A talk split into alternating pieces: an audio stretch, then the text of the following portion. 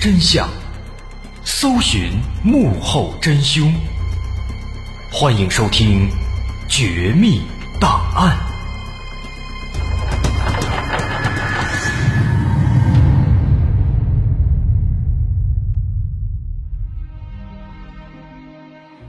还原事实，探索真相。欢迎来到我们今天的《绝密档案》，我是大碗。在上回，咱们从一起丢枪事件讲到了一个叫做董丽的悍匪。这个悍匪看样子是个狠角色，是个亡命之徒，身上背负了几条人命。在拿到枪之后，他更是开始纠集人马，团伙成员扩张到了五个人。除了他自己，还有一个石头，还有一个孙旭，一个杨树伟和刘存华。这五个人干的第一件大事儿就是抢银行，但没想到关键时刻内部有人掉链子，最终导致抢银行失败了。眼看马上到手的钱就这么没了，董丽肯定是不甘心啊，于是紧接着他就计划再干一票大的。在一番研究之后，他们决定这一次的目标是孙旭的女朋友的老板。那这是一个开家具城的一个大老板，叫做郭朝。这个团伙呢，原本计划去抢劫这个郭朝所开的家具城的营业款，因为初步算了算，说这个家具城的一天的收入少说得有个几万，遇到好的时候能有几十万，这可不是一个小数字了，所以决定哎就他了。但是初步观察了一段时间之后呢，他们发现啊，这个家具城啊虽然说不大，但是内部有这么七八个男职工。虽然董丽手上有这个手枪，但毕竟只有一把呀，到时候打起来，对方这七八个男的人多势众，明显是不够用的。那这是一个很棘手的问题。那就在这个时候呢，团伙里边那个杨树伟发话了。这杨树伟是个狠角色了，之前咱说了，说他跟这个有夫之妇搞破鞋，人家丈夫没过来搞他，他倒先把人家给砍死了，末了还把人的小婴儿给活活摔死，可以说这是残忍至极。而且别说这人，他残忍，还真的就有这个残忍的道理。他不光是心狠手辣呀，还有一项特殊的技能，就是自制手枪。而且对他来说，做这种手枪啊，难度不算大，而且手枪做出来呢，外表虽然说看起来很粗糙，但是，威力非常强。近距离射击能把这墙上打一个大坑。哎，所以就这样，这武器的问题解决了，并且没过几天，杨树伟就完成了一把自制的手枪。不过呀。这个武器问题解决之后呢，新的问题又来了，他们团伙内部意见不合了。之前咱们说过，这团伙里面有一个人叫做刘存华，刘存华这个人啊胆子小，他不愿意参加。为什么呢？他觉得，就算加上这个自制手枪，也一共才两把枪，两把枪对上这个家具城里边那七八个精壮的成年男子。他感觉这实力相差比较悬殊，还是打不过，他心虚啊，就不同意。而且最要命的是什么呢？他这一反对，之前抢银行的时候，那个临阵脱逃的傻大个那个孙旭，他一听，他感觉有道理啊，他就也跟着反对。那这下完蛋了，这团伙一共才五个人，有俩人反对，那还怎么干呢？所以末了，董丽不得不妥协。思考再三之后呢，为了保险起见，他们最终决定，干脆啊，直接去这个郭朝的家里面去实施作案。因为郭朝作为老板，他家里肯定也会有很多钱。所以呢，哎，还是去这个家里抢，会稳妥一些。那么计划定好了，几个人开始分头行动，有的。去提前踩点儿，观察目标的住所、具体情况，还有其他的生活规律，然后制定逃跑的路线；还有的去准备凶器，确保万无一失。简短截说，几天之后，一切准备就绪，于是，在当天晚上，在董丽的带领之下，他们就偷偷摸摸的闯进了郭朝的家里，用两把枪做威胁，给郭朝夫妇二人来了一个五花大绑，抢走了仅有的一万多块现金。那这次呢，可以说成功了，但这个战果，这个情况呢？的确是意料之外。他们本来以为这大老板的家里边肯定有很多钱，但没想到现在只拿到了一万，这给董丽也气得不行，于是砰砰两枪，打死了家具城的老板郭朝和他的媳妇儿，随后几个人仓皇逃跑。所以这起案子呢，忙活了半天，一共才抢了一万多块。这点钱五个人一分，还没怎么着呢就没了，这根本不够花了。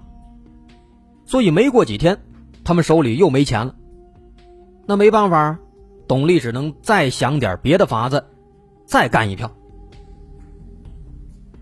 这回呀，那个怂了吧唧的刘存华，他出了一个主意。他说：“这个我媳妇儿啊，在服装厂上班，这个服装厂的老板叫张二毛。”张二毛跟他哥呢，是专门做这个假名牌的，靠这个假的名牌服装赚了不少钱了。咱们可以把这俩人给绑起来，再找他们家里边要钱要赎金，咱来绑架。那董丽当时一听，他感觉这个主意不错，于是二话没说，开始行动。那这次行动呢，最开始。董丽计划跟之前一样，直接去这个张二毛的家里面去实施绑架敲诈。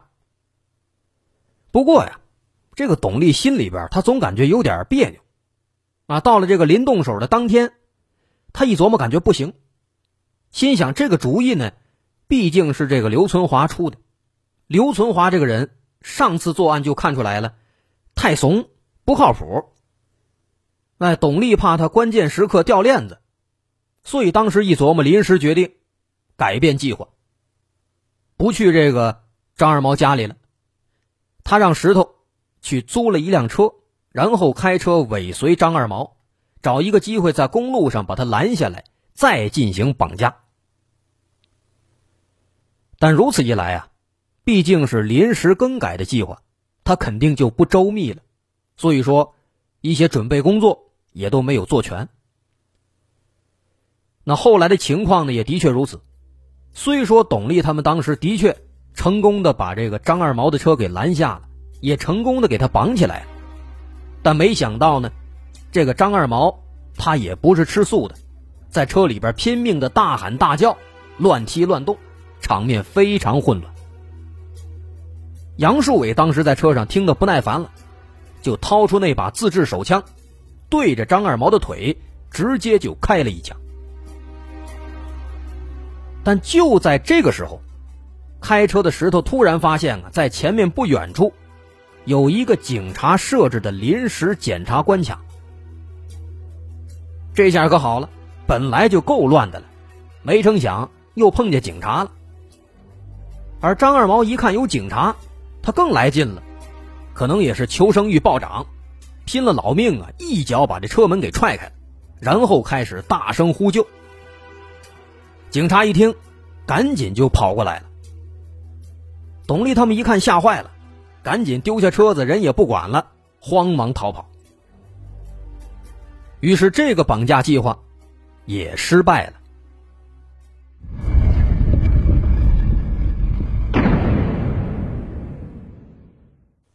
其实说了这么多啊，咱不难看出来，董丽这个人呢，他能力是有的，但是坏就坏在。他这一群猪队友身上，这帮人一个比一个怂，一个比一个笨。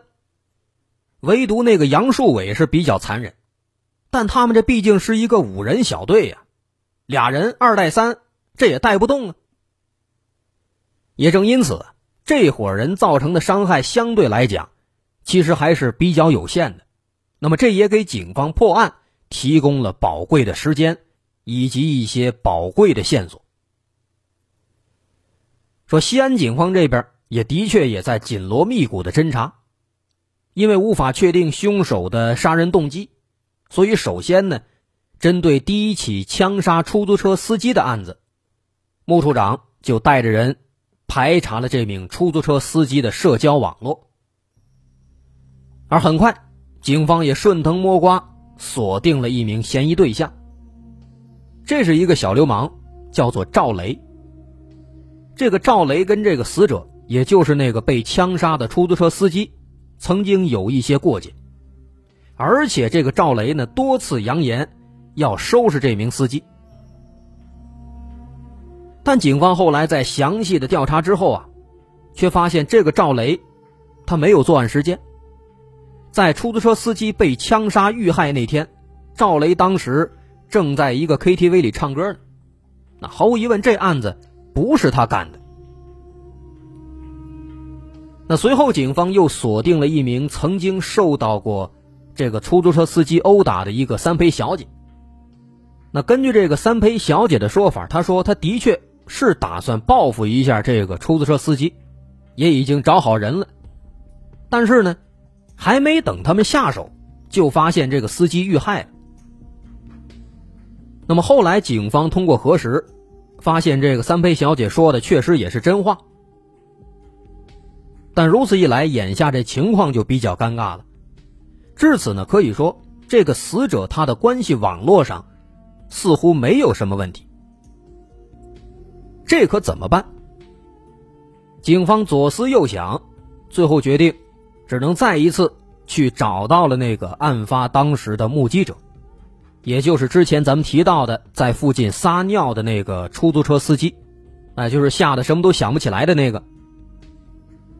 那好在警方又一次找到他之后呢，这毕竟已经过了一段时间了，这个司机呢也稍微的冷静下来了，他渐渐的也回忆起了那个凶手的大概的体貌特征，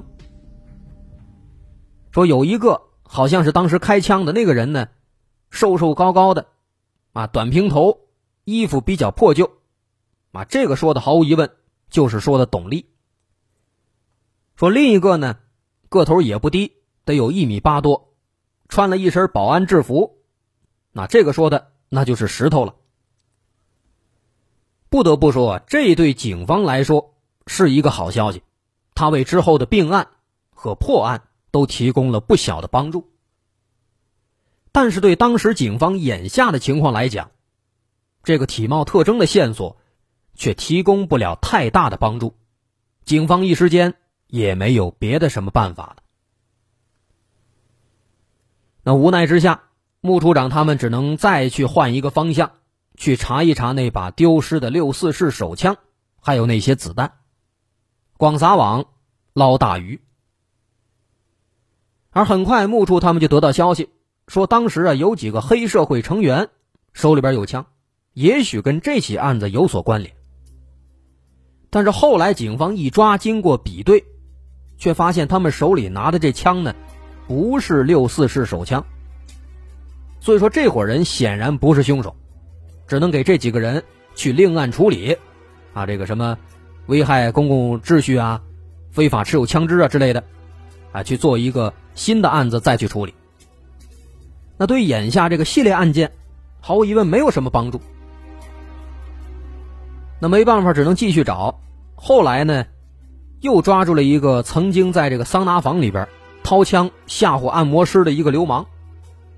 但是把人抓住之后呢，警方一看看，这流氓拿的也不是六四式手枪，拿的是一个自制手枪，那么他也不是凶手。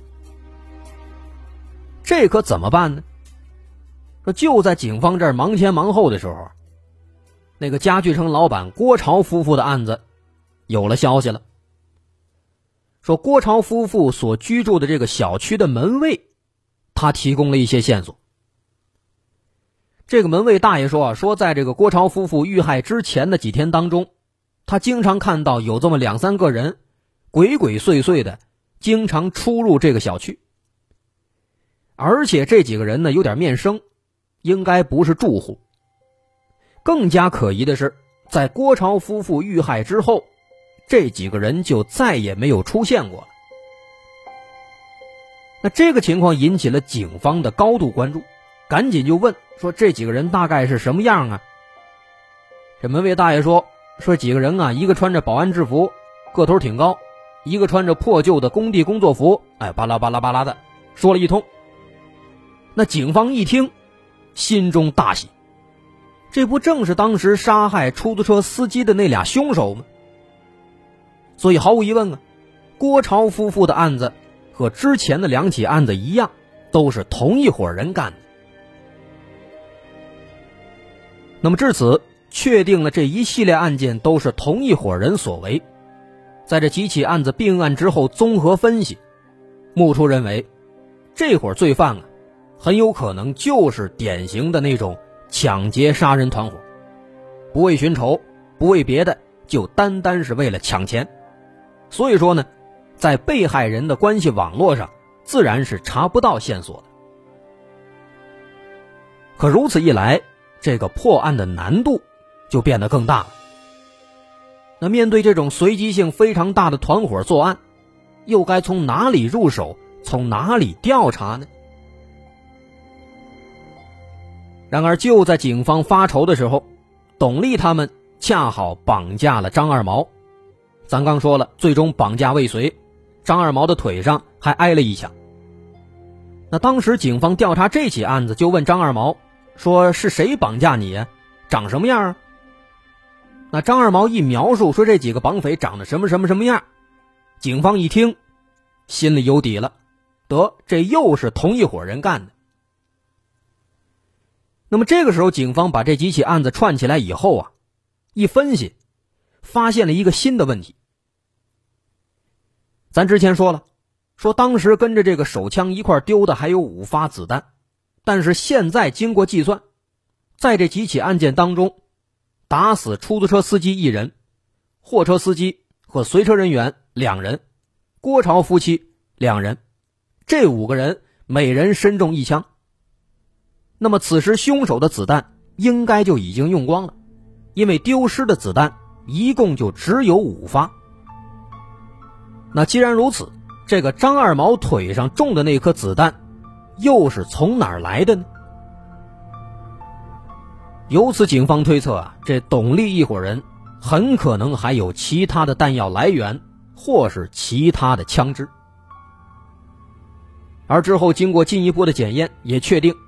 张二毛中的这个枪啊，不是六四式手枪，而是属于民间的自制手枪。的确如此，前面咱说了，说当时这个枪呢是杨树伟用他的自制手枪开的。那么眼下这个自制手枪的线索，毫无疑问就是一条救命稻草，因为目前没有什么别的有力的线索了，所以警方决定。对西安城的所有违法自制枪支行为进行彻底清查。的确，在当时的西安，有很多这个小混混啊、小流氓啊，他们具备这个制作自制枪支的能力，甚至有一些黑作坊暗地里边偷摸生产这种土手枪。但如此之广的规模，如此之大的数量，也让警方犯难了。面对这么多的自制手枪的违法犯罪行为，哪一个会跟这一系列的案子是有所关联的呢？一时半会儿，警方也查不出来。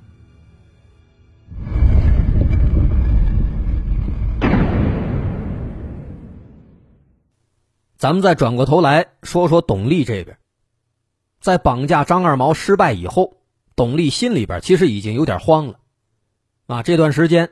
抢银行失败，抢家具城老板也没拿到多少钱，再加上这一次呢，绑架又失败。董丽认为啊，这种接连的失败是上天在警告自己不能再作案了，至少在西安这个地方是不能待下去了。他打算换个地方。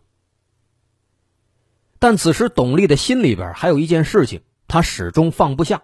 什么事儿呢？大伙别忘了，董丽的身上。还连着一根致命的导火索，这根导火索就是把枪卖给他的那个小偷小宝。一旦这个小宝被警方突破，那么董丽必然会面临极大的危险。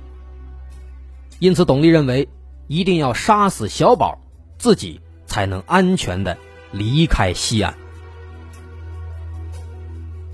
不过，董丽很快就发现这个小宝失踪了。原来啊，在丢枪以后，警方虽然顺藤摸瓜的抓住了小宝，但后来呢，可能是出于这个保外就医之类的原因，又给他放了，然后这个小宝就跑没影了。所以现在别说董丽，就连警察都在满世界的找他。当时警方第一时间赶到了小宝的老家宁夏，调集了大量警力进行地毯式的搜索，但是一无所获，警方也是一筹莫展。这凶手凶手抓不到，小宝小宝又跑了，这可怎么办？眼看着离这克林顿来西安的日子那是越来越近。要是规定日期之前没能破案，这责任谁都担不起。不过咱老话说得好，说踏破铁鞋无觅处，得来全不费工夫。没过多久啊，这起案子因为一个非常偶然的小插曲，发生了翻天覆地的变化。说有一天，专案组有三名干警，因为案子迟迟得不到进展。就愁眉苦脸的在大街上溜达，溜达溜达着，恰好在路边就遇到了前两天曾经被他们抓起来调查询问过的那个小流氓赵雷。这个赵雷顽固不化，虽然多次进过看守所，可是出来以后呢，还是照样闹事儿最终被他爹赶出家门了。现在他靠给人家洗碗为生，这会儿正一个人可怜巴巴的。蹲在路边抽烟呢。说当时这三个警察在这路过，有一个细心的警察就发现了，这赵雷的身上只穿了一件小单衣。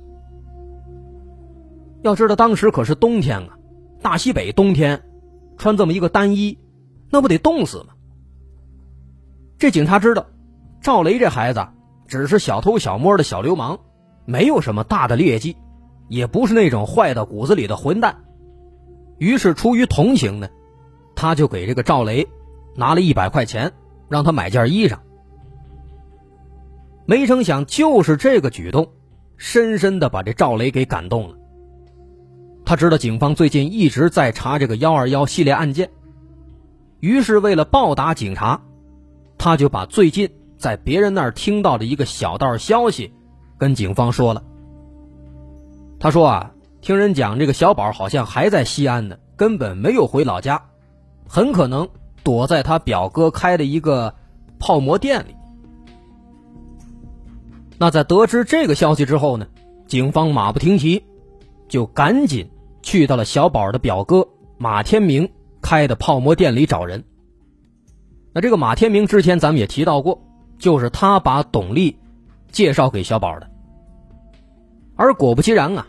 在泡馍店里，警方找到了小宝，还有马天明。而很快，马天明就交代了董丽的住址。在得知住址以后，警方立即出动，来到了董丽租住的这个房子。在这个房子里面，一举抓获了董丽团伙的主要成员之一石头。但是呢，只抓获了石头。在这儿，警方没有发现其他人的影子。那这是怎么回事呢？原来啊，这个狡猾的董丽感觉到事情不对劲了，早就丢下石头自己跑了。这个石头呢，身上没钱，也没地方可去，只好就暂住在了董丽租的这个房子里。结果正好被警察给逮了个正着。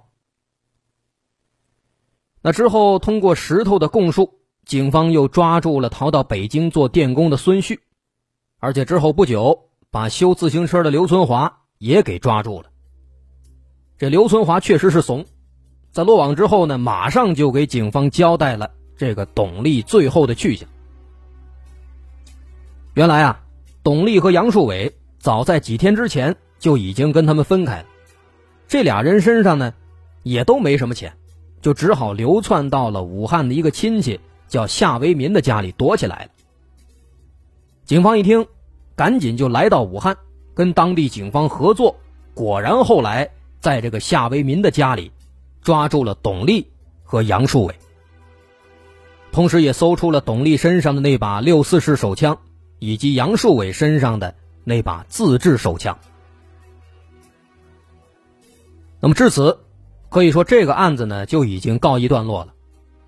不过也还不算完，稍后下节咱们继续再来说说这个董丽他背后的故事，以及最终他们所面临的审判。好，我是大碗。如果您喜欢，欢迎关注我的微信公众号，在微信搜索“大碗说故事”，点击关注即可。那么稍后下节咱们继续再来接着说。